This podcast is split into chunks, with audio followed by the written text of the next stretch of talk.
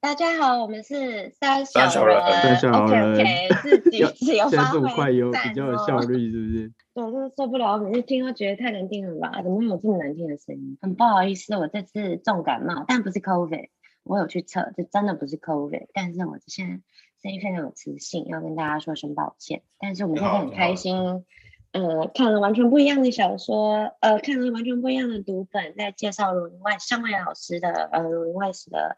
呃，书，哎，我又忘记 title 了，哥哥帮我补充一下。OK，叫《李与十八世纪的文化转折》，我们我们念的是这个中文的 title，英文大概也是呃，Ruling Wise and this term 吧，我也不知道，大概这一类的东西。对，这一类的东西真的是很不好意思，我每次都忘记 title，但是呢，这本小这本书不是小书，这本大书是啊、呃，我们 Ivy 立博廖彦浩他非常推荐的一本书，而且他的资格考也要念。所以我们就是陪他一起念了一次很重要的书。很很感谢大家陪我念这个书。OK，那我现在把这个英文的 title 补上，就是叫呃 Ruling Wise and Cultural Transformation in Late Imperial China。这是一个二零零三年的著作，其实已经非常早了。就是说，那尚伟老师是哈佛大学毕业的，那大概是呃呃一九九零一九九零年代就毕业了，然后后来。从他的博士论文改写出了这本二零零三年的著作。那这本书主要就就一如他的标题所说，李与十八世纪的文化转折。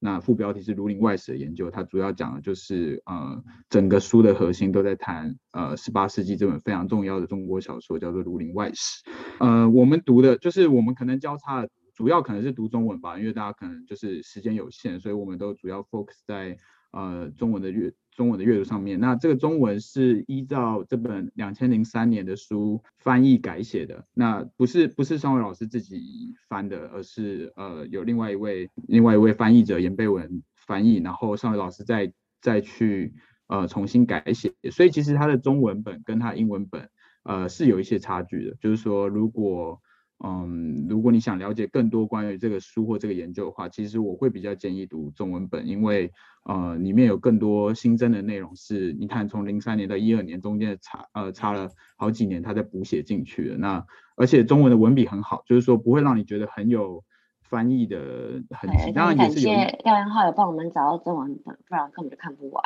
当然也是有一些有一些翻译强了多少，但是就是说。呃，整体来说，因为尚伟老师自己有审定过，所以其实呃文笔算是非常好，我觉得中文也非常可读。OK，前面是讲这个书的大概的状况，那我们现在来讲这个书的主要的几个内容。这个书呃基本上分成九章，其实算是一个比较比较长的书，那它的中文也有将近四四百多页，算是蛮蛮长蛮蛮长的一个书。那这个书九章它分成四个部分。就是前三章一二三在处理一个问题，那这个问题就是关于礼的问题，因为如同这个呃标题所示，就是说礼嘛，礼仪的礼，就是说他认为《儒林外史》的核心命题是在处理礼到底在十八世纪的意义是什么，以及我们可以怎么样透过白话小说去检视这件事情。所以呃前面三章一二三，除了在讲到十八世纪的文化思想背景里面跟礼有关的内容之外，呃，他也处理了，就是说《儒林外史》怎么去谈礼仪这件事情。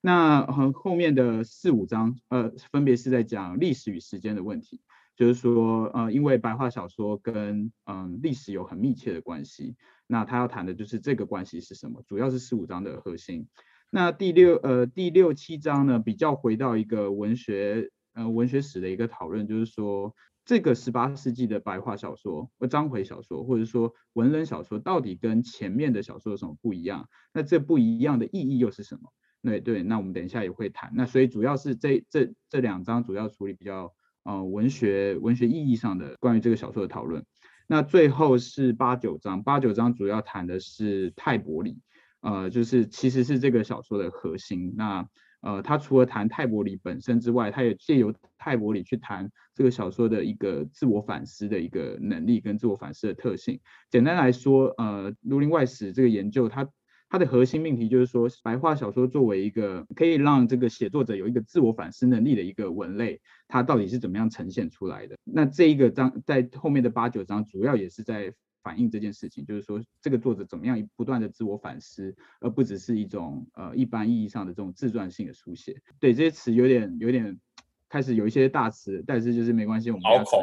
对，有点拗口，但没关系，我们等一下如果有疑问的话，我们可以再讨论。对，好，那哎，我现在有点好奇，呃、就是我们三个人里面谁有看过《儒林外史》？除了小时候看那个范进中举以外，我我没有看完啊，我也没看完，但是我也是片片段段看过。嗯、哦，是什么样的契机让你们要看这本书？就在图书馆很无聊的时候，哦，就看到有《儒林外史》，就拿来翻来看。小学的时候不是都干过这种事吗？就是喜欢看比较故事性的东西吧。但我也不会喜欢《儒林外史》去啊，看《三国演义》《水浒传》，我倒是看了不少。但是《儒林外史》，我想都没有想过，所以觉得蛮有趣的。嗯嗯，好，嗯好，好，OK，那我们先、啊 okay. 我们先我们先回来谈这个呃，我觉得核心的命题，也就是刚刚讲的一二三章的问题。那这个一一二三章，其实他他的做法就是说，嗯，我们怎么样把《儒林外史》放到一个十八世纪的历史，就是历史语境里面，也就是这个他主要谈思想思想史的问题。嗯，当时的思想史有一个有一个状况，就是说，一方面有这种。所谓的偶像破坏，就是说延续了这个晚明晚明以来的，就是对于前面程朱理学的一个比较不满，所以就是说，呃，有所谓的可能跟呃王阳明以以这样的这种心学比较有一种要去挑战之前的这个呃儒学正统的一个潮流。但另外一方面呢，它也有一种就是复古主义，就是说呃很多的礼仪，就是当时的人讨讨厌这种晚明的这种。呃，倾向他们想要去呃，而且甚至认为这个倾向造成了明代的灭亡，所以有一种礼仪的复兴主义，就是说哦，我们要恢复到古典，就是最早最早的儒家的礼仪的模式，然后我们要依照这个模式来实践，那这样子我们才可以把过去圣王给我们的观念落实到现今的社会里面。那他其实主要在谈说这两件事情，其实有一点点没有办法啊、呃，没有办法融合。因为没办法交合，因为一方面你要破坏，呃，破坏偶像，好像就是要打破过去，但是另外一方面你又回到了最早的这个复古一样，就是要遵从最早的这个儒学，那这两件事情要怎么调和呢？所以他从这个问题开始出发，然后把这个背景带出来，就是说当时有很多人在呃追求一种礼仪的生活，这个这个追求的意义到底是什么？那他把这个东西转化到了小说里面，就是说他认为呃。呃，儒林外史处理的也是类似的问题。那为什么儒林外史也是处理类似的问题？是因为我们刚刚讲的那些思想史的问题，它其实不是很离这些人来说，离这些作者来说不是很遥远的。就是呃，这个作者儒林外史的作者叫吴敬梓。那吴敬梓他的朋友圈里面，就像我们现在的 Facebook 或怎么样，就是你也会谈一个类似的话题，可能是一个很大家都很关心的问题。那对于十八世纪的文人来说，怎怎么样面对他们所学的东西，这就是当然是他们日常生活的话题。所以他认为《儒林外史》就是吴敬梓是把对关于礼礼仪的谈论，或者说关于我们怎么去看待我们所面对的这个传统，也就是儒家的传统这件事情，放进了他的小说里面。可是这个小说它不是一个对于思想史的直接的呼应。我的意思是说，它不是说思想史讨论什么，我们就把它全部放进我们小说里面就解决了，而是说我们怎么去思考。思想史可能是想，就是可能想不到的问题，或者说你在用儒家的这种论文形式，你可能没有办法处理的问题，那他会在这个小说里面可以去处理到，可以去表现出来。这是他主要在谈思想史跟小说结合的一个办法。所以核心的一个观点就是观念就是说，呃，思想小说并不是思想史的呃反应，而是小说本身有它自己的呃意义。那他不只是要去呼应这些思想史的问题，而是他自己有他自己的 agenda，或者说他自己有自己的问题意识，你可以这么想。那他提的主要的呃一个做法就是说，他认为《儒林外史》区分出了两种礼仪模式，一种东西叫做二元礼，一种叫做苦行礼。什么叫做二元礼呢？二元礼讲的就是说，礼仪它有分一种世俗性跟神圣性的两个部分，这叫二元，就是世俗跟神圣。他意思就是说，礼仪当然有它的象征意义啊。我们做某一个礼仪，当然是就是要表现那种，比如说你你你去祭拜祖先，你当然就是要表现就是你对祖先的尊重嘛，等等的，就会有这种很比较世俗的东西。对比呃比较对比较。呃，比较神圣、比较超越那个部分，但另外一方面，礼仪这个事情又跟你的在当时，尤其在十八世纪，又跟你的日常生活很有关系。它是你拿来交你你你跟人交交往的时候，或者是你要表现自己是一个很有礼仪的人来获取名声的一个办法。呃，二元礼它的它的状况就是在于说，一方面它有神圣的那一面，一方面它也有为了获取世俗利益所做的行为那一面。那这个二元我们要怎么调和？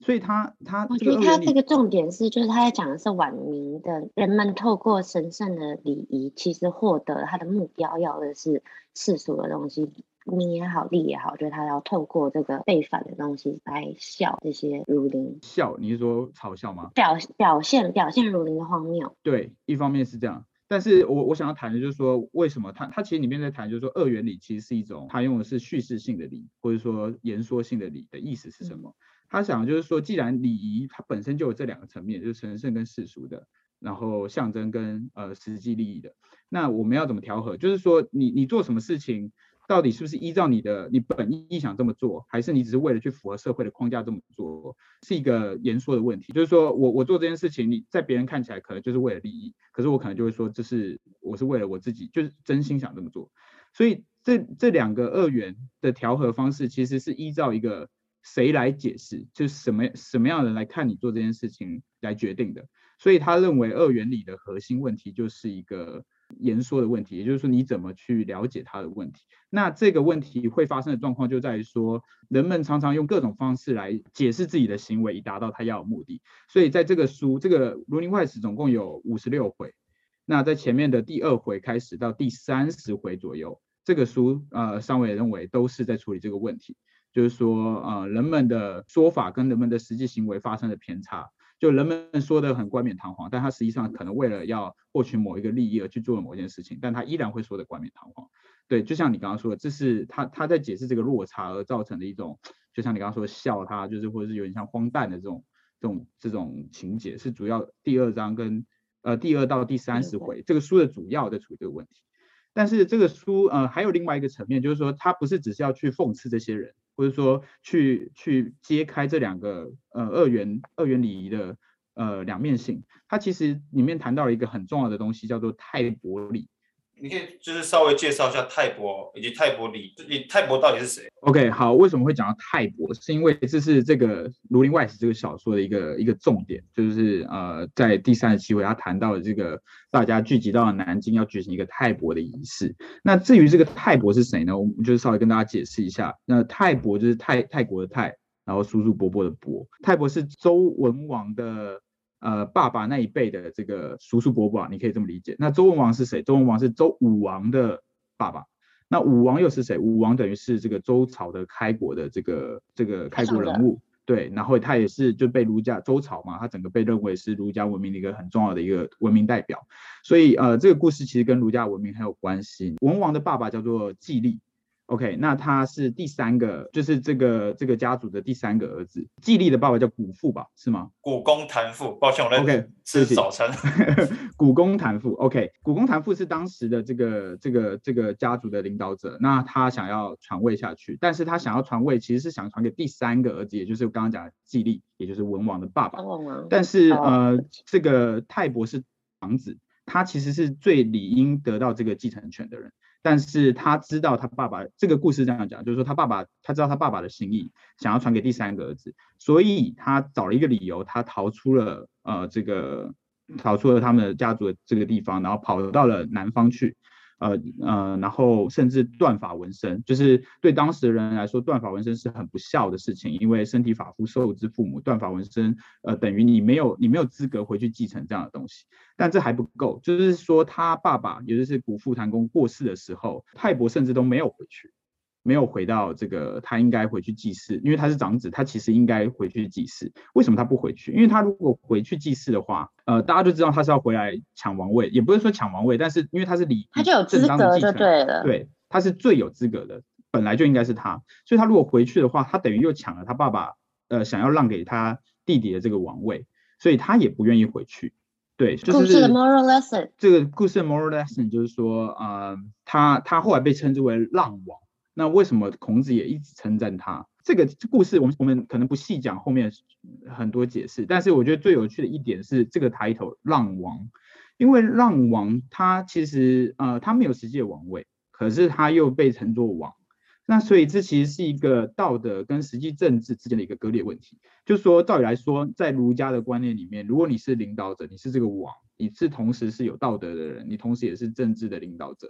但是在事实的政事实的状况里面，是文王后来继位了，啊不不，季历，sorry，季历后来继位了，然后泰伯并没有，可是他仍然得到这个这个名称，所以这有一个冲突，就是是不是说道德会比实际的政治还要来的超越呢？就是有浪王这个称号，是不是就比实际的这个坐在那个位置王位的那个人来的优秀呢？等等这一类问题，那这个问题也会反映在这个小说里面。不过我们先不细谈。那我刚刚讲了前面的二到三十回，如果在讲处理，也就是二元里面这种言行不一的问题的话，从到了第三十七回之后，所有的人，所有的世人聚集到了南京。他们举行了一个非常非常具有仪式性的活动，就是去祭祀这个泰伯。我们刚刚讲的这个泰伯，可是这张写的其实非常特别，就是其实很多研研究 Reading Wise 的人都注意到，这张非常的枯燥，它可能甚至是最枯燥的一张。为什么那么枯燥呢？因为这个。它其实是甚至是直接抄了当时的这种礼仪的注单，意思就是说你要做什么事情，做什么事情的一个说明单啊，你可以这么理解。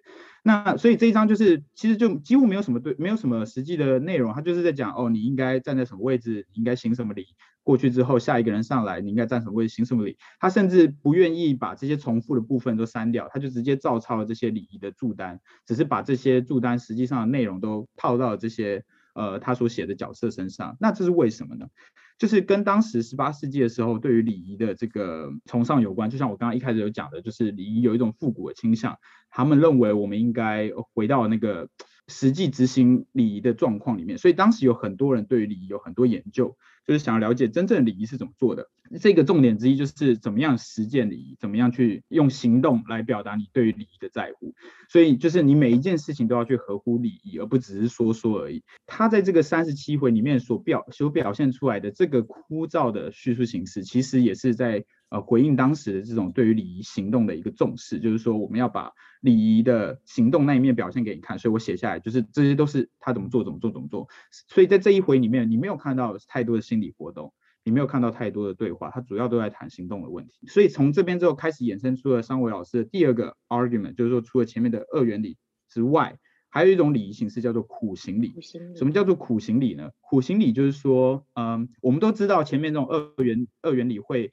呃，你说一套做一套，你为了谋取自己的利益而去做某一些事情。那苦行礼要做的就是说，我们要我们要反对这件事情，我们要在儒家可以允许的最大程度里面去割裂。呃，我做的行为跟政治的关系，也就是说，我做的这些礼仪行为都不是为了要获取政治利益，我们要尽量的避免官场等等等等的问题。然后我们要呃做就对了，简单来说就是你就是做礼仪嘛，就是我要实践这个礼仪，我就是得做。所以我前面如果二元的话是说说苦行礼就是在强调行动，可以这么讲。那他这个强调行动，甚至有一点宗教的那个意味，就是我要坚持要做，不管别人怎么说，我都要做。就是如果你真心是这样想，你就应该这么做。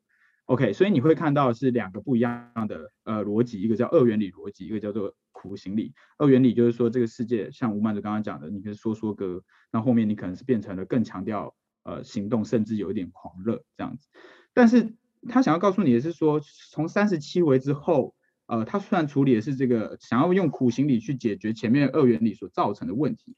但事实上这个小说所告诉你的是，苦行理也并没有真的成功。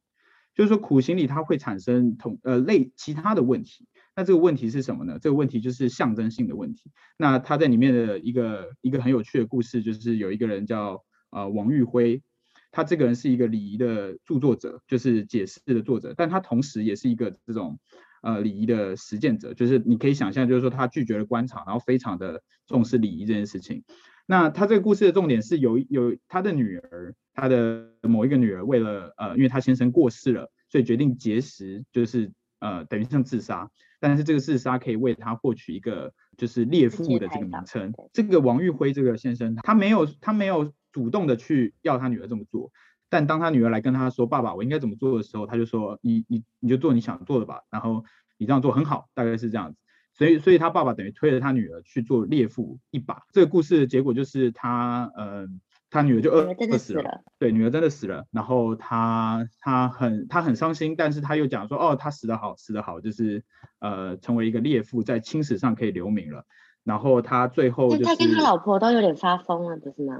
嗯呃，他他有点疯，他老婆还好，他老婆就是告诉他说，你你为什么要让女儿去死？你应该劝阻他呀。他说没有啊，他这是一个这是一个好题目啊，就是对好题目。他说你应该要你应该要做好这件事情，就是你你你我我想死都没有办法这样死，我女儿这样死是很有意义的，他是这么解释的。所以他在最后就祭祀了他女儿，因为他女儿就是被被大家就是官方也知道了嘛，大家来封他嘛，然后地方乡绅都来说啊，这是一个很伟大的女性啊等等的，然后他就接受了这一切，然后离开了这个地方，要去看三十七回讲到这个泰伯祠的问题，泰伯里就是在泰伯祠办的这个问题。这个故事所反映出来的就是刚刚的象征问题，就是说你其实可以看到是，虽然这个王玉辉他不想要进入官场。但是他是不是还是在为了这个背后的这个象征意义，就是说他女儿这个名名节，呃，这个成为一个烈女，烈女这呃劫妇，sorry，成为一个劫妇这件事情，呃，而且是官官方认证的节妇。对，他是说他是不是还是想要这个象征的这个 title 呢？象征的这个名声呢？就是呃，我们甚至可以说是不是一种象征资本？就是说具有一种呃像像钱一样，我是不是可以？借由这个仪式让，让让女儿去死，或支持女儿去死，来获得一种呃呃名声，这是他主要要谈的问题。也就是说，对苦行礼，一方面你你好像就是你要很在意那些行为礼节，你要坚持做这件事情，然后你不要跟实际的政治利益扯上关系。但难道他就完全没有其他的意义吗？比如说象征利益不是也在其中吗？另外一方面就是说，他这个王玉辉这个故事里面，其实他到最后非常的难过，就是他但他说不出来。他没有办法说，也就是说，你在实行，你在很严格的实行苦行嘛，你在很严格实行这些礼仪的时候，难道你真的心里不会有任何的冲突跟呃问题吗？对，这个这个里面其实还有另外一个故事，就是在讲一个叫郭孝子的事情。那郭孝子就是你从他名字就可以知道，他是发生在呃泰伯里之后的一个故事，就是讲呃有一个人叫呃就叫郭孝子。然后他他想要孝顺，所以他就跟所有的故事一样，就跟以前的故事一样，他就成为一个想要想成为一个孝子一样的人，对，所以他就跑到很远的地方去找他爸爸，因为他他之所以是一个孝子，是因为他很想要孝顺他爸，但他找不到他爸，然后他千里寻亲找到他爸之后，他爸却跟其他的小说很不一样，就是他爸就是。疯狂的拒绝他，就说我没有你这个儿子，我不知道你是谁。就是他，因为他爸是一个逃犯，对他爸改名换姓就是不想让人家知道。可是他儿子找了他好久，然后就一下子戳破他，所以他爸尽量的想办想办法，对，想办法避免认亲。郭孝子就说：“我一定要，我一定要做这件事情，因为这是我心里就想做的事情。”所以他就算他爸不认他，他还是在他爸旁边住了下来，然后想办法侍奉他爸爸，就是比如说赚钱给他爸找仆人啊这一类的，反正。各方各面，一直到他好几年，一直到他爸爸过世。可是这个听起来很孝顺的一个故事，很符合我们苦行里的形象，也就是无论别人怎么说，你就坚持这么做。这个形象到了后面，你会看到郭孝子其实心里还是，呃，他反省了这件事情。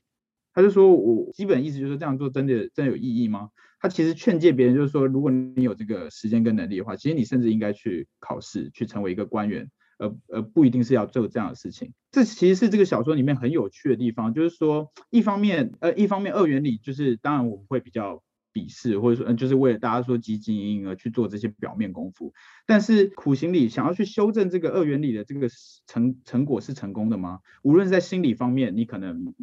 没有办法接受这件事情，或者是你甚至觉得这样的事情是没有意义的。另外一方面就是说，你会不会只是想要获取另外一种象征权利？对，所以苦行里在这个意义上也是，其实也是失败的。那这个整个，补充一下，那个郭孝子，因为我觉得这个故事真的是蛮有趣，我有花多一点时间看，就是他本人也是，就是改了他的名字，然后去追他的爸爸。那你想要很孝顺，但是你又否认你自己的名字，这个东西有孝顺吗？然后他，我觉得他在。嗯，就是三位老师在讲，就是这个描述这个故事的时候，有一个讲的蛮有趣的，就是说他虽然很认真的想要实行他的孝心，但他的爸爸从头到尾都不接受他的孝心。那这样的话，他的孝顺是成立的吗？然后再来呢，就是他就说，《儒林外史》吴敬梓呢，从头到尾其实几乎没有让郭郭孝子这个人讲过他个人的心声，直到他爸爸死后。他把他爸爸带回去，他第一次就是反省他，呃，如果我想要孝顺，却我的那个 target 没有接受我的这一个行为，那我这样到底算不算孝顺？他也第一次把他心中的挣扎表现出来，所以他要讲的其实就是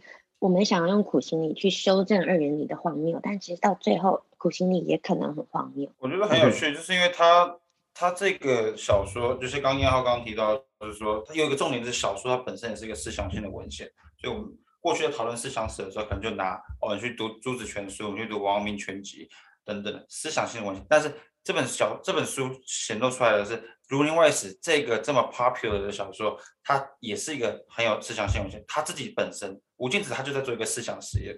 所以郭孝子寻亲以及各种故事，是他在寻求一种超越所谓二元，当时他认为有问题的二元理，他超越二元理，他希望寻求一种苦行理，他想要找到到底苦行理该怎么样 practice，该该怎么样实践的一种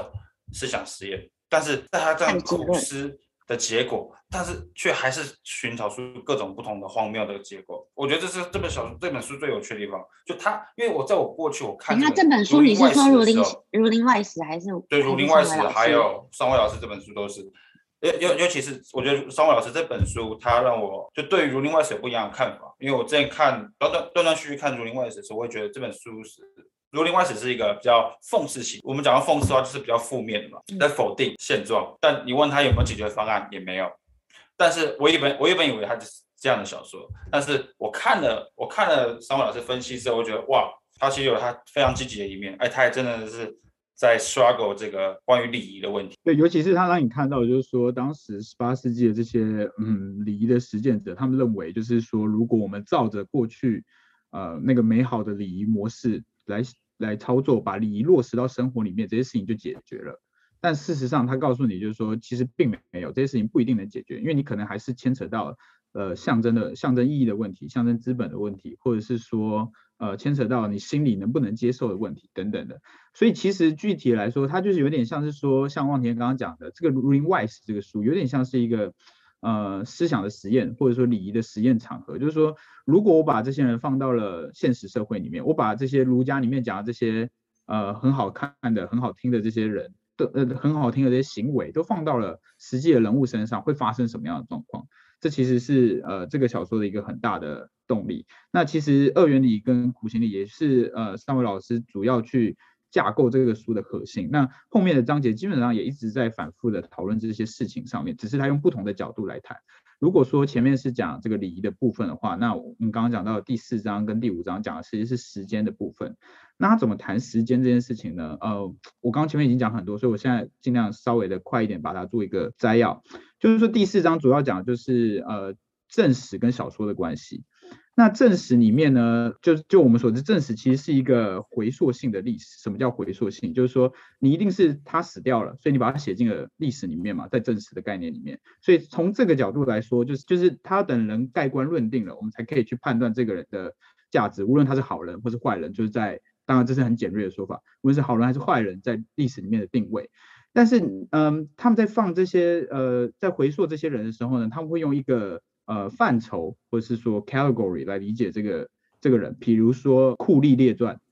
比如说这个孝子，或者说儒林列传等等，它是都会有一个一个一个范畴来理解这些人。那在这个范畴理解这些人的状况下，呃，这些人就一定会是这个范畴的对象。比如说酷吏里面有十个人，这十个人一定都是酷吏嘛，就这这很好理解嘛。所以他的生命就会被写成酷吏的故事，无论他生命有多么的复杂。也就是说，在这个意义下呢，呃，你甚至可以说历史是反历史的，就是尚伟老师的说法是这样。为什么叫反历史？因为你的、你的、你的生活，就算你个人有不同的变动，可是如果你被放在那个范畴里面，你就一定是那个方向。所以其实你没有变动的可能性。OK，那这样反历史的状况的，呃，在小说里面却不能这么处理，因为小说里面的人物都是活的，尤其是《儒林外史》，它里面的它给你的都是一个人物的生活的片段，它不会从头告诉你这个人物发生了什么，然后它前面出现的是一个好的形象，它可能后面就。完全腐败了。他想要告诉你，就是说，表面上看起来很好这些人，他可能在世俗的时间，他受到种种的利益诱惑或人的影响，他其实不一定会像他一开始的那个形象一样。这里面最有名的就是另外一个呃，另外一个故事是匡超人的故事。对，匡超人主要就是就主要就在讲，呃，他叫匡孝子，他一样也是一个啊，好像很孝顺的人，然后苦读诗书，照顾爸爸。但是你后来会发现，随着故事的发展，你会发现他一直呃变动他自己的想法，他一直听别人的东西，然后拿来用，然后后来都是为了要积极的呃去汲取某一种利益。OK，所以你会看到就是说孝子的形象，或者是说这个好像很端正的这个礼仪形象，最终就是还是会呃可能变成一个腐败的官员。那就这就是因为这个时间是不断的流动的，而它不像是呃正史传记里面一样的一个范畴，我们不能用那个范畴去理解这个孝子，就算他一文一开始是孝子，他可能最后不是孝子。那这是呃小说的时间性所带来的问题。第五章的时候，他其实处理的是一个结尾的问题，就是说这个这个故事的结尾，呃，第五十六回，它其实是一个讲了如林外史这些这些这些人的故事都过去了二十年后，呃，皇帝决定要就是要广招贤才，然后他的大臣就跟他说啊，我们我们不要广招贤才，我们应该去纪念这些。呃，二十年前的这些贤贤人雅士这一类的，然后皇帝就说，哦，很很好，我们就这么做，然后呃列了一个这些二呃这些人的清单，然后最后举行了一个国家礼。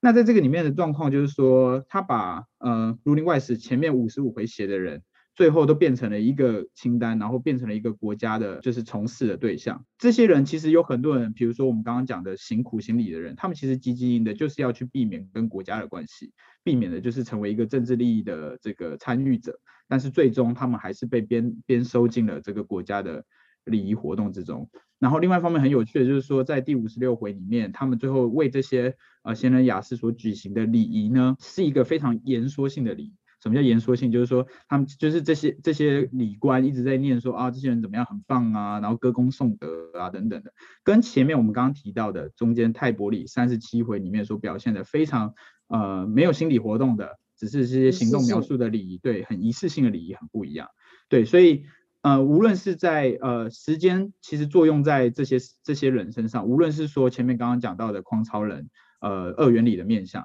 或者是。说辛苦行礼的这些人，在过了二十年之后，时间也在他们身上发生了变动，而最终他们都没有办法达成他们所想要的呃目标。对，这是大概讲时间的部分。那最后呃比较有趣的部分是这个讲白话小说的部分，就是在讲比较文学。我刚刚讲比较文学面向的这个讨论，就是第六章跟第七章。那这个面向我只想谈两个问题，第一个就是他对于过去的文学的继承，以及跟过跟过去文学不一样的地方。对于过去的文学继承，比如说呃呃《儒林外史》，它的写法其实有很多人说它是很像一节一节的，因为就是它不是一整个贯穿的故事，而是好像就是三两三章两三章两三章就一个人一个人一个人这样子。那这个其实是它吸收了过去的这个短篇白话小说或者叫做话本这样的故事形式，就是他们常常两三章就讲完一整个呃一个人的故事这样，它吸收了这个部分。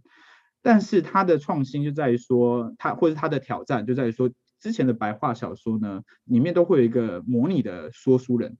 什么叫模拟说书人？就是说，无论是短篇或长篇，这样对，就是会有一个人说：“哎，看官，我跟你说怎么样，怎么样，怎么样，怎么样。”就是里面会有一个权威的全知视角来去阐述这个故事跟里面的角色。也就是说，呃，这个角色是好是坏呢？其实你基本上看这个说书人讲，就一定是对的。比如说，说书人说这个这个人就是怎么样怎么样，平常呃行呃就是恶机满满等等的，他就一定是坏人。那平常这个人就是行善很多，他一定是好人。哎，其实是跟他前面那个证实有点 echo，就是有人写下来，跟有个看官帮你讲，就是他在讲这种叙事模式。对你，你说的很对，这其实是他这个这个书的一个核心反复的命题，就是你看这个叙叙事者也是言说嘛。我刚刚提到二元里里面有这个言说问题，他其实只是把这个问题变成了一个小说的问题。小说里面有一个之前有一个权威的叙事者在在言言说，在说事情，所以他可以去。保证所有的他说的话，或是他他甚至就像是那个儒家里面那个圣人，因为他说的话绝对是对的。但是在这个呃，在这个《儒林外史》里面有一个有一个做法，就是他是可能不是第一部，但几乎就是很创新的，把这个说书人这个角色拿掉的一个小说。所以你在看这个小说的时候，几乎没有看到任何的这个权威的视角，所以你跟里面的角色不站在同一个观点上面。那上位老师用的这个词叫做 narrative 呃 perspectivism，就是讲说叙事观点的这种不同，造成了很多资讯上的落差。那这件事情就是。当以前有一个像圣人一样可以告诉你什么是真理，谁是好人，谁是坏人，这个人消失了之后，变成了个别的角色去为自己说话，那这形成了很大的问题，因为就是就好像呃里面的人会为圣人代言一样，他们现在就是这些角色都为自己的利益说话，或是你只看得到他告诉你的资讯，所以你没有办法判断就是到底我应该相信谁。或是你现在看到，你就应该相信他，可能过一下子之后，你就发现哦，好几回之后发现你没有办法相信他。这个叙事角度，就是权威叙事者的消失，也造成了就是你可以说这些这些个别角色的兴起吧。而这些个别角色的兴起，给我们的感给我们读者的感感官是我们没有办法确认到底谁说的是真的。OK，这其实是他的主要两个核心问题，就是他继他如何继承以及他如何开创。那最后有点好奇啊、呃，我有点好奇，就是那他之后章回小说比较多，又是这一种，就是没有全知叙事者的写法吗？没有，其实它里面讲到了两个方向嘛，就是说，比如说《红楼梦》。或者是呃，或者是后更后面的女仙外史这一类的，就是说他们的叙事者还是很很很显眼。可是，嗯，呃，不一样的是说，在十八世纪的其他小说，他们可能要不然就是把这个叙事推到非常非常显眼的位置，所以你一定会一直意识到，你甚至会觉得这个叙事者有点问题，它会让你意识到那个问题。要不然就是叙事者就是完全的消失，像《儒林外史》一样。而且多数的小说其实都是保留了叙事者的。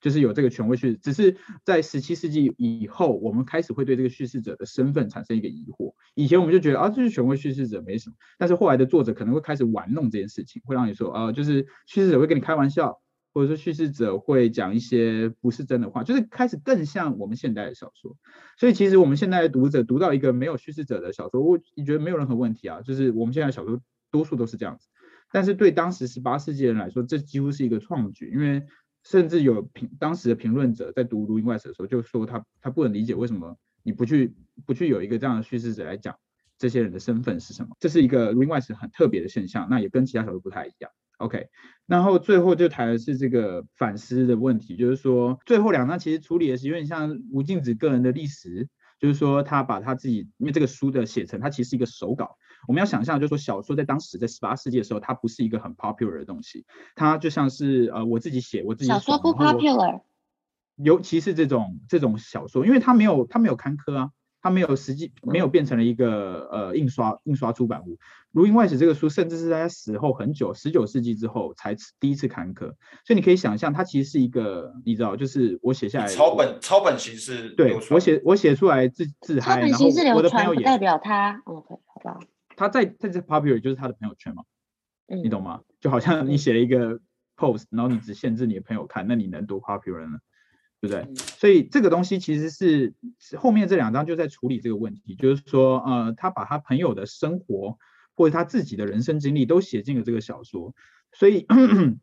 有学者就认为说，比如说十八世纪的时候有很多这种自传性的倾向，就是说，哦，他们想用这个小说来表达自己，但其实。他想说的是，商韦想说的是，《儒林外史》走得更远，就是说，他不只是呃在里面去表达自己而已，他甚至也把自己化作一个角色之后，去检视自己的这个行为的本身是不是也很可笑，是不是也很荒谬。也就是说，他并没有因为他是这个小说的作者，就一直呃说自己的好话，或者是说他喜欢人的好话，或者他不喜欢人的坏话，而是他把各种多元的视角都放在里面。也就是说，他跟他朋友吵架的事情。他可能也会放进来，然后也让他朋友的立场出现，然后他自己的立场可能也出现，或者是说他自己曾经做错的事情，呃，他可能也会放在里面，可是试着用另外一种方式来让他更美化，也就是说他他有。他有美化自己的那一面，有想要帮自己说话的那一面，但他同时也有去争论、跟别人讨论，然后自己没有那么光明正大的那一面，就是呃这些面相都出现在了最后的这两回，所以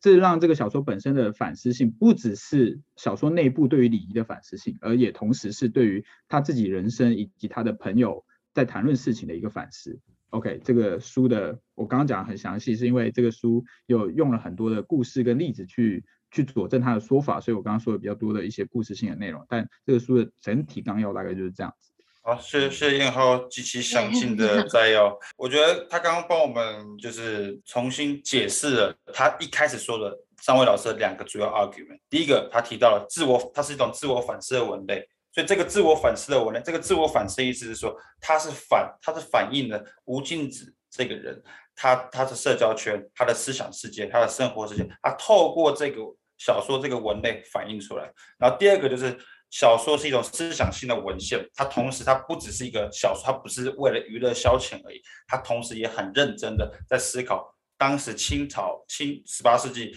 过对那些汉人士大夫对于礼仪，对于尤其我觉得还有另外一个很重要是关于明朝为什么亡了这件事情，文明为什么进入一个转折点呢？他们在在做一个非常非常努力的思考，对吧？那刚刚像你提到《女仙外史》，吕雄做的这本《女仙外史》，它的一个很重要的一个 argument，就是说明朝为什么亡了？他转他认为转折点就是靖难之变嘛。《儒林外史》里面他还说的是什么？他就是他里面有提到一句话，就是说在洪武的时候，洪武皇帝就是朱元璋那个时候，他不重视礼仪，这是明朝最大的问题。所以他们都是在在十八世纪去反思为什么明朝会灭亡，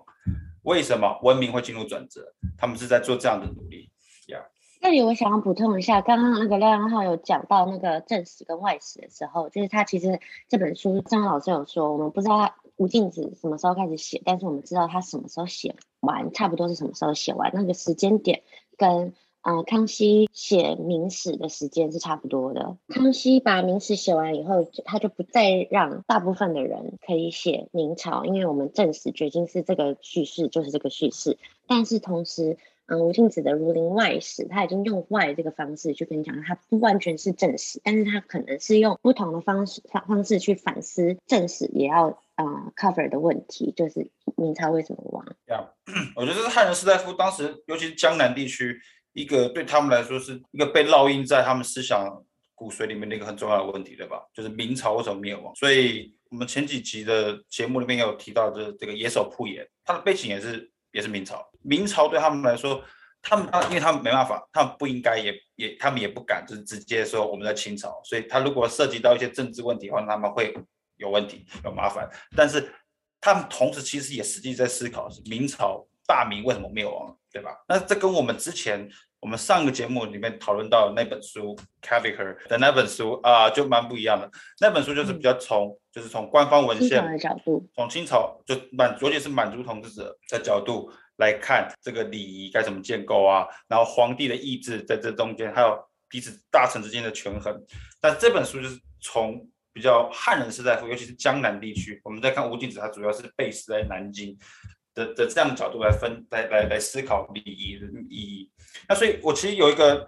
有一个问题，就是我我读完这两本书，我一直想跟两位讨论，就是关于仪式的意义的问题。也就是说，在 Kelly 和那本书里面，仪式的意义是它是一种皇权权力关系，他为了把权力关系融入到朝廷的建制里面，所以它里面有提到 normalization、institutionalization 这些建制化的过程。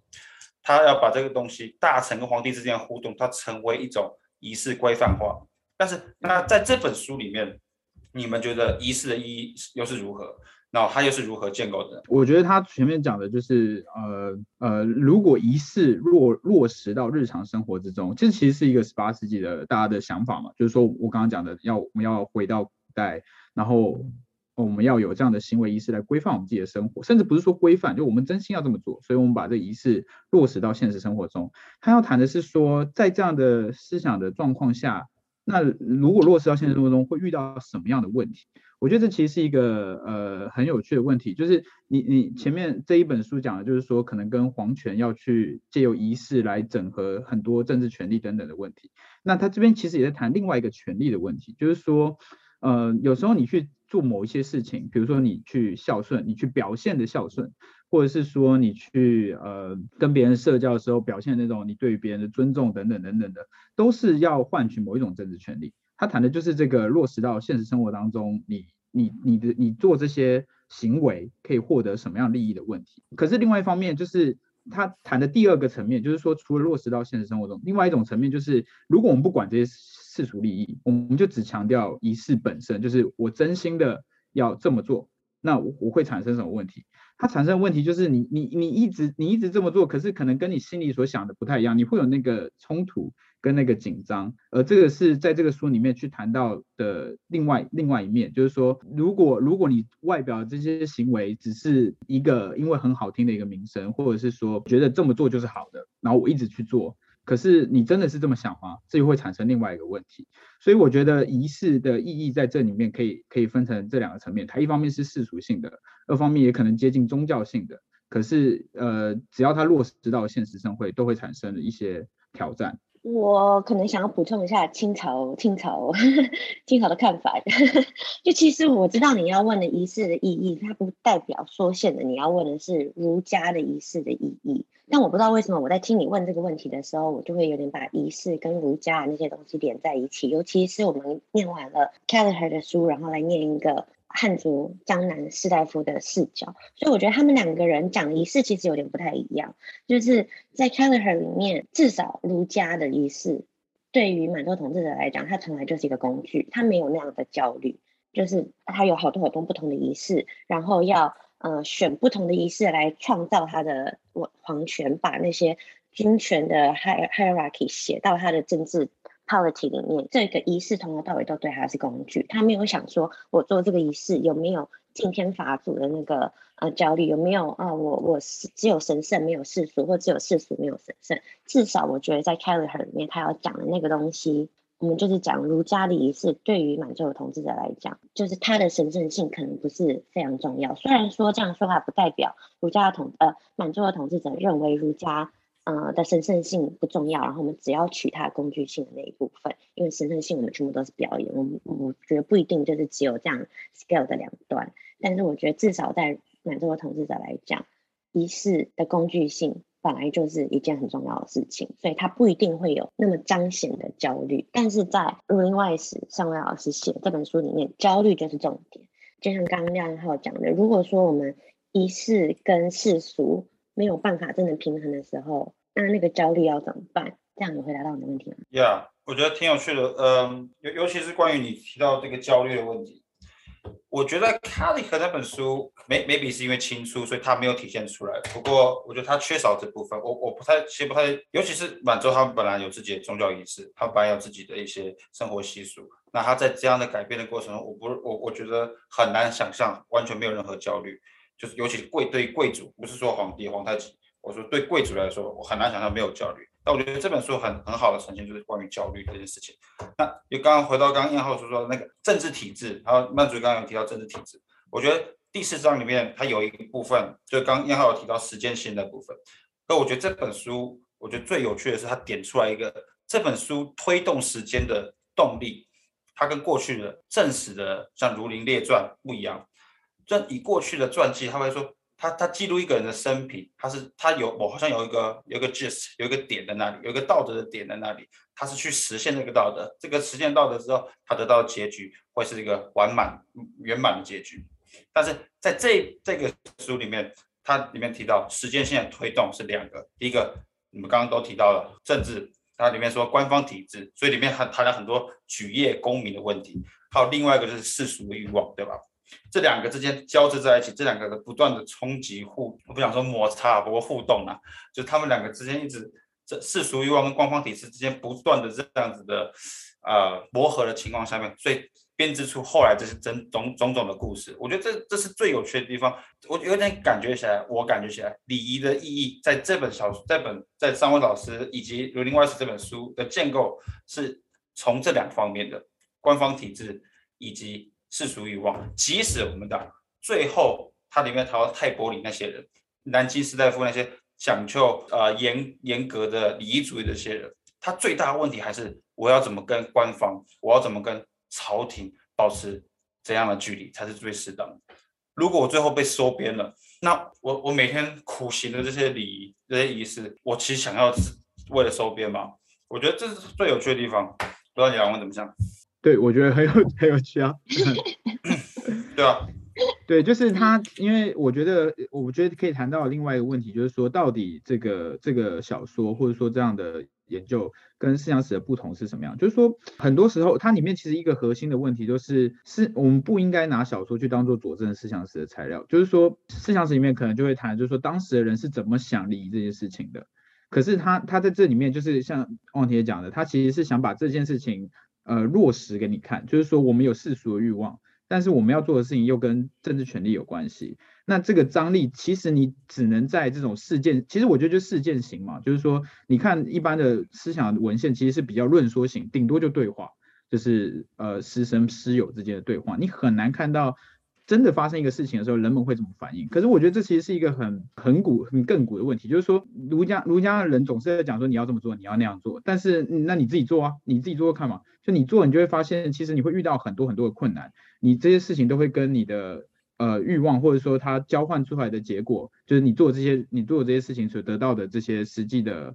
呃利益有关。那那你怎么办？那这是这个小说可以超越思想史谈论的。东西的地方，我并不是说哦，小说就比思想史好，我不是这个意思。我的意思是说，小说可以看到一些在思想史那一个那一个文体、那个论述型的或者是对话型的文体里面看不到的东西，而这是只有叙述或者是去描绘事件，像《儒林外史》这种做法可以可以体现的。那我觉得是呃，我我自己很欣赏这个书的一个原因，就是呃，为什么我当初会被这样的东西吸引，是因为我自己也一直在，因为我以前在研究或是想了解，也是。思想的问题，但是我发现有时候小说里面你可以带出的更多观点是，你们可能想的是类似的事情，但是你可以看到是很不一样的风景。那我可能有一阵子比较呃比较对于就是论述性的东西比较疲乏吧，可能你看了很多呃就是这些呃思想家们怎么讲事情，但是你很少看到有人去说，那那你实际做做看呢会怎么样呢？嗯、那我觉得这个书带给我这样的很大的启发。对，而且我觉得焦虑这点也是很重要。就像我记得，就第七章里面他提到，第七章讨论刚刚还有提到戏戏仿嘛。那在这在这门这一章里面，还有一个很重要的一个主题是关于经典人物行为失去了意义。也就是说，像我们去学习《史记》，它里面提到的一个一个 episode 是乐师傅晏子，《史记》里面晏子他是当时晋国吧的宰相，然后他在路上遇到了一个家伙。然后是个隐士，他叫岳师傅。我觉得他应该有帮他 solve 一些问题吧。然后，可岳师傅也没有对他卑躬屈膝。那他觉得这个这一一定是个人才，他就去找他。然后我记得他好像还骂了燕子几句话。对，因为他就说，如果你你你救我，你你帮我解决了问题，你一定是了解我的人。可是你对我却没有一个应该的礼仪来对待我，所以你我不想理你。然后那个燕子就觉得，哦，你你真的很棒，你真的很优秀，这样子。对，他去模仿嘛。然后里面他里面提到另外，所以《三国演义》也是吧，《三国演义》我们讲的什么三顾茅庐啊，他基本上也是仿照这样子的经典的模行为，然后结局也是有类似的效果。最后刘备真的得到人才了，得到诸葛孔明，然后结局是完满圆满的。那可是他里面提到这个楼氏兄弟，我觉得这个 episode 就很有趣，就是楼氏兄弟的这个这个情节。对，《儒林外史》这个楼氏兄弟，就他们也是遇到了一个家伙，就他有一些，他好像被关起来了，因为什么问题被关起来，然后他们帮他解决问题。这个叫做做空啊，就是掏，他在帮一个盐商做生意，然后掏空别人的钱啊。对 对，那可是楼氏兄弟帮他解决了，然后杨之忠他其实不想惹麻烦，所以他也不去问楼氏兄弟说为什么你们两兄弟要帮我解决这个问题，就走了，他也不会去找他。那楼氏兄弟又想到这个岳师傅。还有这个《三国演义》的这个 episode，然后就觉得哇，这个人铁定是一个人才，这个不好高不好高骛远，然后也也不去这个卑躬屈膝的，所以他们就去一直去找这个杨子忠，然后后来发现杨子忠根本就是个呃三流的人物，对吧？就是对，可是对，你看这个结局是完全跟我们在经典里面所看到的行为模式。还有他的整个 narrative 是完全不一样的，我觉得他是根本上是把有些经典里面的意义都把它去除掉了。我觉得这也来自于我们刚刚讨论的那个焦虑感问题。对，因为他这个这个层面，就是它虽然处理的是一个很文学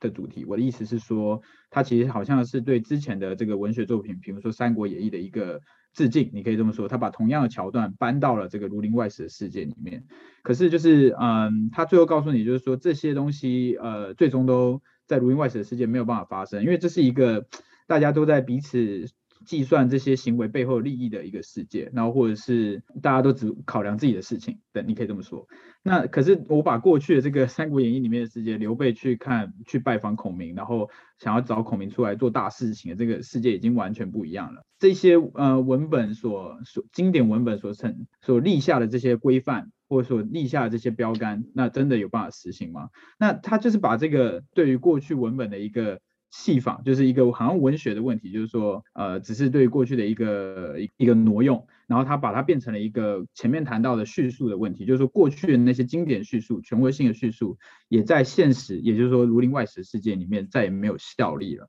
所以，我我想要谈的是说，他其实还是一直回应到类似的问题，就是说叙述儒家的叙述，或者说经典的叙述。怎么样变成了在十八世纪，尤其是《儒林外史》世界里面，形成一个不断被挑战、不断被质疑的一个一个问题，这样子。很想要听我们耶鲁伯分享文学叙事的部分，因为这是你的专业，而且就是你前面有说，呃，这本书你是放在跟其他章回小说里面，就是你的 com 是要这样一起念，然后来理解这本书的，所以我很好奇你有没有什么可以补充的。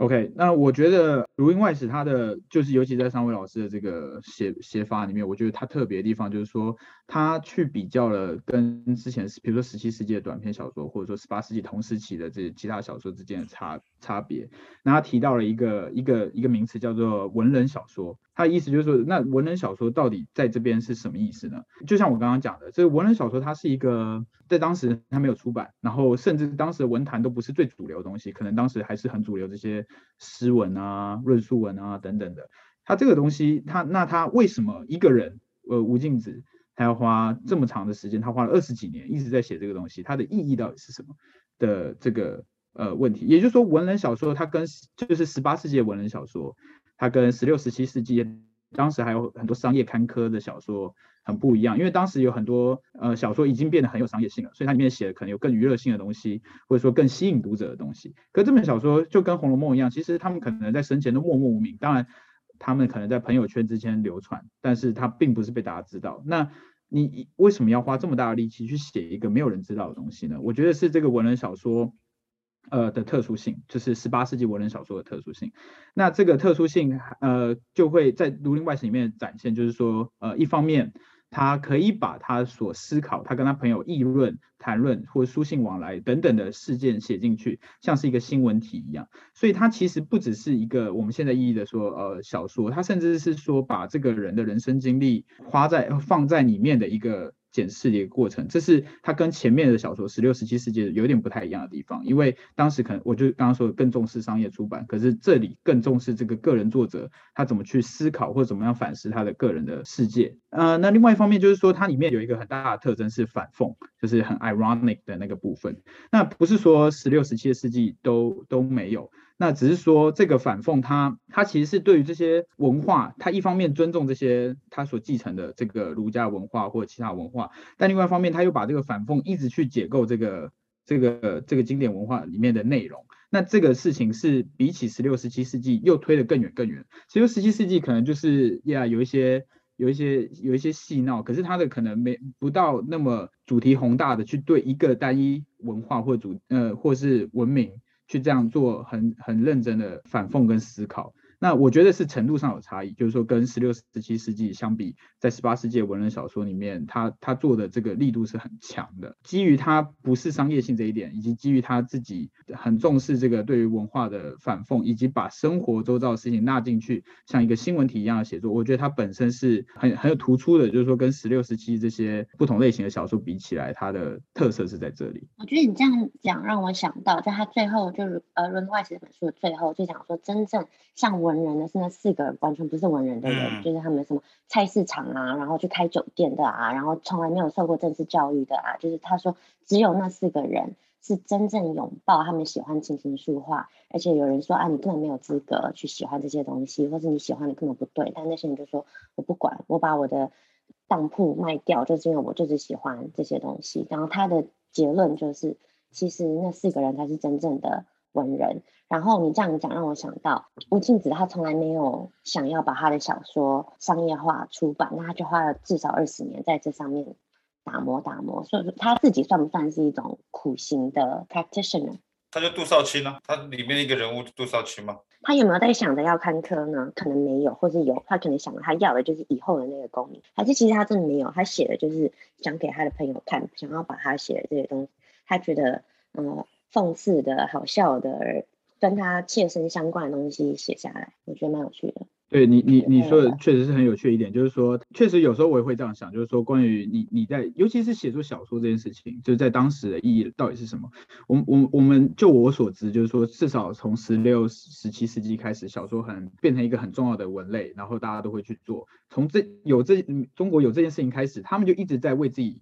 辩驳。就是说我写小说其实是背后有更深的意义，因为他们当时都认为小说是那种雕虫小技，或者说不不值得不值得文人就是这种文人雅士所重视的一个东西，所以其实普遍来说社会对小说是鄙视的。但是就是从十六、十七世纪开始，他们当他们开始从有意识知道这个小说作为一个媒介，它本身有表达呃道德意涵，或者是说更更重要的意涵的时候，他们就一直在比如说序言里面。他们会一直为自己说啊，不是不是不是，我我们是很有意义的。我写这些东西不是为不是为了呃只是为了娱乐而已，是有传递经典道德意涵的一个东西。但是嗯，我觉得我觉得你刚刚说的就是说，那到了十八世纪的时候，这件事情是不是还是这样？就是说他写这个小说的意义是什么呢？还是要像那个 cliché 一样嘛？就是讲说哦，不是，我不是要写这些娱乐性，我只是要告诉你一些，我是要告诉你一些道德意义。我觉得他他甚至到这里的时候，他都不是这么做了。他甚至是要告诉你，就是说，你看嘛，就是我实际要谈的，其实是我观察这个世，就甚至有点旁观者的角色，我观察这个世界的一个现象，然后给你看我所观察的世界会这个世界长什么样子。我觉得它跟前面都不太一样，它不是要去崇尚某一种道德，因为在这个世界里面，崇尚某一种道德是没有意义的。你都知道，它会一直不断的沦于一种呃被解释、被诠释的一种一种一种话语。所以它不是要去崇尚某一种儒家的意义，而是要甚至有点像分析或者是批评给你看，就是说到底这些道德背后的意义是什么？它的这个实践可能就像你说的是一种有点像有点像苦行一样，就是他坚持要做这件事情，但是他跟前面的呃不同在于说他更去批评或者去更去挑战过去的叙事，而不是把过去的叙事包装成。一个娱乐性的东西，但同时也有寓教于乐意的小说而已。对，这是我想要回应的部分。那你觉得一开始，我觉得，我觉得哇，原来《儒林外史》它是有这么如此积极意义的一本小说，尤其他讲到三位老师提到就是关于这个苦行的那部分。那可是后来在三十七回之后，他好像对于苦行僧的反思，好像又进入一种蛮悲观的状态。你觉得到底吴敬梓到底对于苦行僧，或者说对于整体整个儒家的礼仪主义的复兴，你觉得他是悲观还是乐观？呃，就我看起来，他当然就是比较悲观的嘛。那之所以比较悲观原因，是因为他什么事情他都要检讨，就是有点像我们可爱的曼祖，他常常跟我说啊，我常常检讨我自己。你你其实像你是活得像《儒林外史》一样，就是你一直在、欸、完蛋了，咦，完蛋了，原来。就是你其实你一直在检讨很多事情，那你你的你的怎么讲呢？你确实会有点悲观，但其实很有趣的是，在这个悲观的这个书的那个呃拔吗？就是 epilogue，就是他后面在谈的这个叫做失忆场景。什么叫失忆场景？就是讲说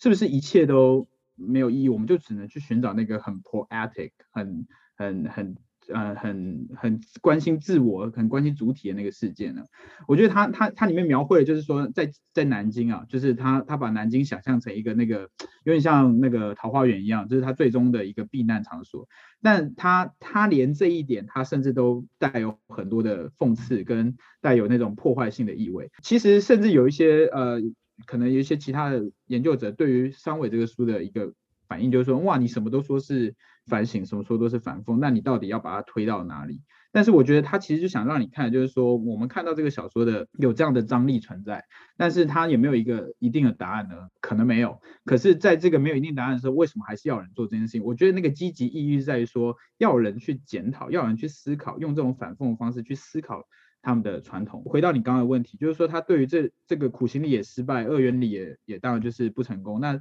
这样子的。他他对礼仪的想法是什么呢？我我觉得他是，呃，他不知道，他没有一个答案，但是他他想要做的就是说我我至少让你看到了问题的所在，而我让你看到问题所在这一点本身是积极的，是正面的，因为没有人这么做，没有人把这件事情放去一个这样的一个小说事件里面去检视，而我这么做了，那我觉得至少这一点可以说是乐观。有趣一点，我就让我联想到最近一个事件，就是呃，博洋他的家人。博洋就是写《丑陋的中国人》那本书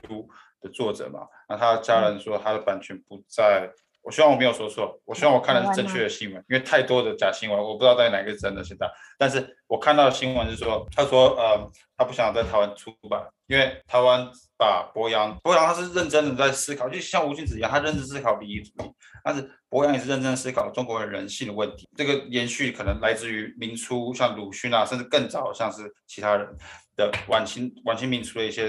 思想家、文学家，但是他说，他认为在台湾，他反而变成一个政治性的文献，然后他变得是一个很麻烦的，所以他不希望在台湾继续出版，他变成拿来攻击中国人的一个方式。所以我觉得这有点像，就是这样的一种，我觉得在中国的传统的这种，不管是文学还是思想性的文献里面，它都有一种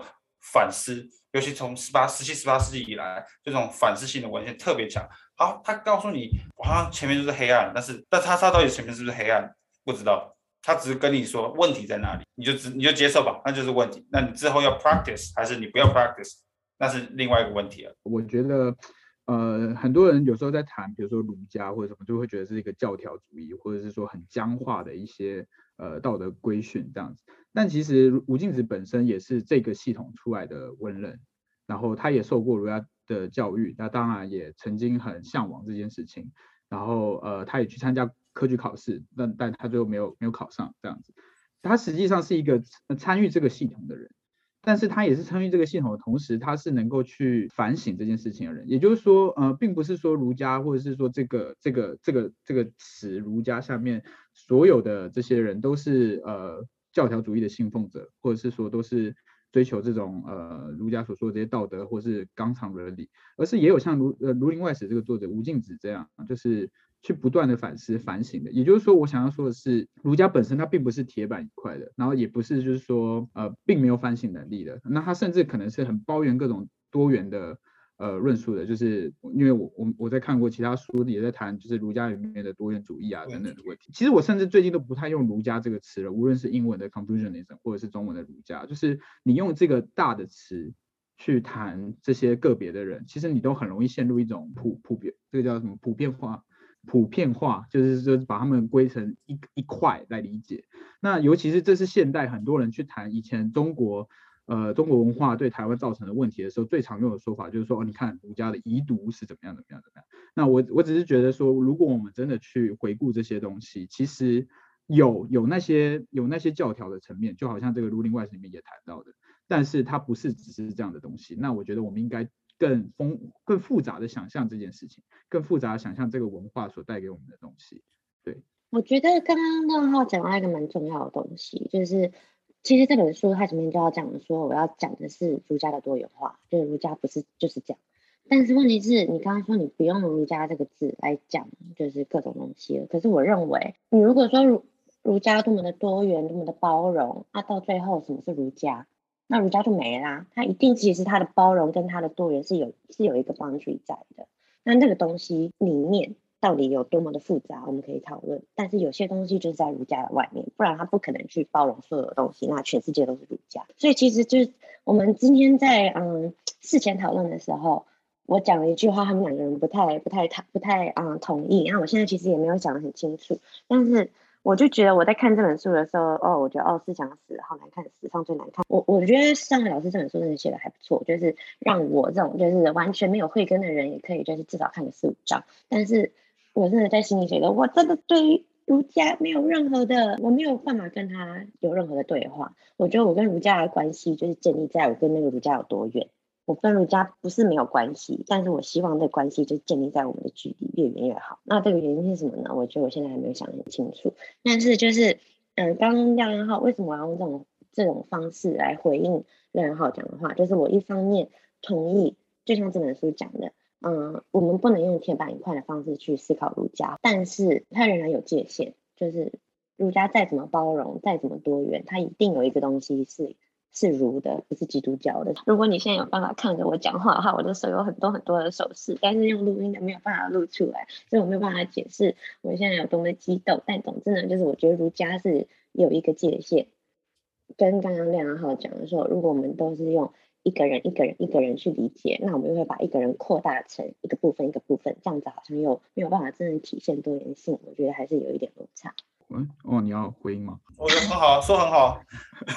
没有，我这还有另外一点啦。我讲另外一点好，就是我觉得他跟 Kelleher 的书最大不一样，有一点就是关于，呃，我觉得他把很多 nuance 都考虑进去了。那尤其这 nuance 是你必须要熟悉儒家传统经典，就即使包含你说在大兴会典的制作，在康熙年间大兴会典的制作，他用的官员主要是谁？他是。那些读四书五经长大的官员，那这些人不只是汉人，这些人同时也包含蒙古人。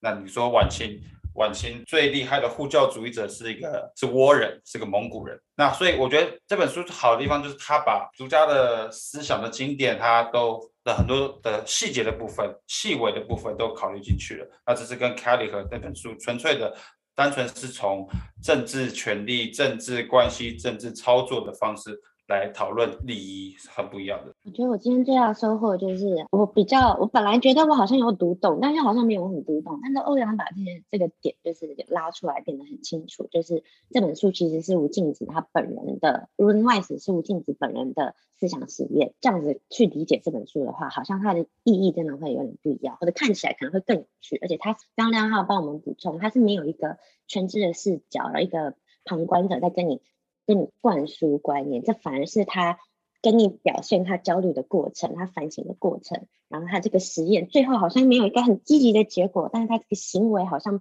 蛮积极的，简直就像存在主义一样。而且呢，刚刚 用了非常重要的东西打动了我，就是一直反省，一直反省，最后是什么？那这样我的人生，每天都在反省，到最后变得很焦虑，怎么办？怎么办？我决定，我今天、明天就要开始看《Rolling Wise》。我我觉得我我我我很喜我很喜欢曼竹刚刚谈的，就是关于呃他跟儒家的距离，就是他对于儒家的这个喜好或厌恶，就是取决于这个这个事情上面。我觉得就是呃我我我觉得我没有特别要支持或者反对他，但是我们可以想象说十八世纪的人怎么想，就是我觉得是这个书的一个特色，就是我们现在看《儒林外史》，比如说。鲁迅他可能会说，哦，这就是一个讽刺小说，我可以这么理解它，它有它的现代意义。但是，呃，我觉得这些文学的研究者，像商维老师或者其他同一个时期的研究者，他们其实都试图把《儒林外史》放回一个十八世纪的一个呃框架或者是历史语境里面来理解。那在这个时期里面，我我就算我不喜欢儒家任何方面，但是我不得不了解它，因为这是他们的架构嘛，就这些文人们生活的每天就是这样子。就好像如果你现在要了解我们的话，我们可能必须了解嗯科技，比如说 Facebook，比如说呃 Instagram，这它已经成为我们生活的那一面。就算你不喜欢这些东西，你也得了解它。那我觉得这部这部书的特色就是说，它不是要去呃帮这个文化说话，而甚至就是说这个文化里面的人也不帮自己，也不帮这个文化说话。他不帮他不把儒家形成形塑成一个神圣不可不可侵犯的一个一个道德。而是说我们怎么去理解它？那我觉得这对我来说就是很历史性的思考，就是说我们怎么样更能同情的理解十八世纪的人怎么去思考的问题，呃，不是从我们理解儒家的角度来谈这件事情。那我觉得，呃，就像你说的，这是一个，就像曼竹说的，这是一个无无尽止的思想实验，他在这个。十八世纪语境里面，他对他自己所处的文化的一个反思。那如果你写到，比如说你二十二十一世纪了，我们现在要写一个我们对文化的反思，那可能会是什么？我们可能不再是呃儒家文化统治呃或者是包容我们的一个世界了。那什么东西？焦虑可能不来自于儒家的焦虑。对，所以我们如果要写一个这个世界的这个时期的像《儒林外史》一样的小说，我们会写成什么样子？这其实是很有趣的问题。就是呃，我觉得。呃，文文文学史吧，或者说文学分析很有趣的一点是，我们很难，或是不应该用自己的角度来看待这些十七、十八世纪很古早的文献，而是说我们怎么用他的角度。你会发现，他们写的这些东西，我们现在看起来好像很娱乐，比如说《红楼梦》啊，或者是这些呃《三国演义》等等的，呃，都就有我们现在看还是觉得有点娱乐性，但是对他们来说，他们可能是把它用在考虑一个他们当时很认真的问题，比如说《三国演义》里面可能讨论的是。呃呃，政治跟道德的关系，嗯，对，等等这一类的问题。那比如说《水浒传》里面谈的全部都是一些恶棍流氓，但是他们为什么都在做一些道德的事情？他们其实一直看到的都是人性里面比较矛盾复杂的那一面，然后他们都在用这些不被世人所接受的。就是当时世人不接受这些小说这个文类来谈这些很矛盾但是很有趣深刻的问题，这是我为什么觉得呃我我喜欢文学研究的原因，就是说呃他们其实都在回应他们自己的时代，用他们的方式，而只是不是用我们比较熟悉的这种呃论论文啊或者是论述性的文章。对，同意也不同意，就是刚刚提到好像说儒家。对于现代社会就的 relevance 好像比较少一点，但这这是我不太同意的地方。你说，你看我们现在看现在西方社会，它它跟柏拉图就没关系吗？它跟中古世纪的阿奎纳斯这些就没有关系吗？也未必吧。但是 anyway，我觉得时间也够够了，我我觉得我们就 wrap up 吧。那我们下下一期我们是要讨论我选的书，我那本书是也是我们呃华盛顿大学的一个印度史教授。叫 Purnima Devan，他写关于 Khalsa Sikh 这个 Sikh，这个中文翻译锡克教吧。锡克教它是，据我所知是宗教宗教人口来说，第一好像是是基督教吧，然后是 Muslim，这是是伊斯兰教，第三名要么是佛教，要么是锡克教。那锡克教是一群就是蛮特别的存在，那它在全世界各地，尤其是北美地区，我觉得我们在我在西岸，所以很多锡克有很多锡克教的 community。然后他，所以他也不只是在印度的。那我们下下下一期会讨论这本书，我们要讨论一是对于锡克教这个 identity 的建构有什么样的关系，也是跟我们这两期的节目还有很相关的。那所以这就那我同时我会给大家 outline 啊，因为大家可能对印度史比较不熟，我会给 outline，然后给一些。在 Instagram 还有 Instagram 上，我希望可以就是 update 一些介绍性的文字，就是来帮助大家熟悉一点。太好了，太好了。对对对对对，所以这是我们下下一期。希望大家可以 follow 一下我们的 Instagram。呀。对啊，我觉得还蛮有趣的，因为我们三个人其实都是做呃清代中国研究啊，我就是比较。No, 是，是吗？对啊，是吗？啊，没关系啦。哎。怎么是这？啊啊啊啊！搞不懂，搞不懂，我最好的朋友在做什么东西？我回去反省一下，回去反省一下，你自己反省一下。但总之呢，每次我们就是到了最后就可以念一些很不同的东西，真的是好多元哦！耶耶耶！啊，真的很开心，很开心。今天又是一个礼拜天的早上，嗯，那欧阳婷又很早起床，然后我重感冒，我刚刚是帮自己 mute，希望大家不要听到我咳嗽的声音。但是六人后果然就是我们人气最高的。人气最高的三小人，因为你每次讲话都非常好听。等一下，我讲超快的，而且我觉得我这是因为我可能比较了解这个领域文学研究以及这个书，我我觉得我讲的有点太复杂，像我前面介绍这样超一长，不过没有办法。不会啊，受教受教呃，希望没有看过这个书的人，你知道，就是呃，你有一个就是你有一个机会可以就是了解一下大概这个书在讲什么。然后我真的觉得这个书对我的影响很多，也很有趣，这样子。谢谢大家。谢谢大家，谢谢，我们下次见，拜拜，拜拜。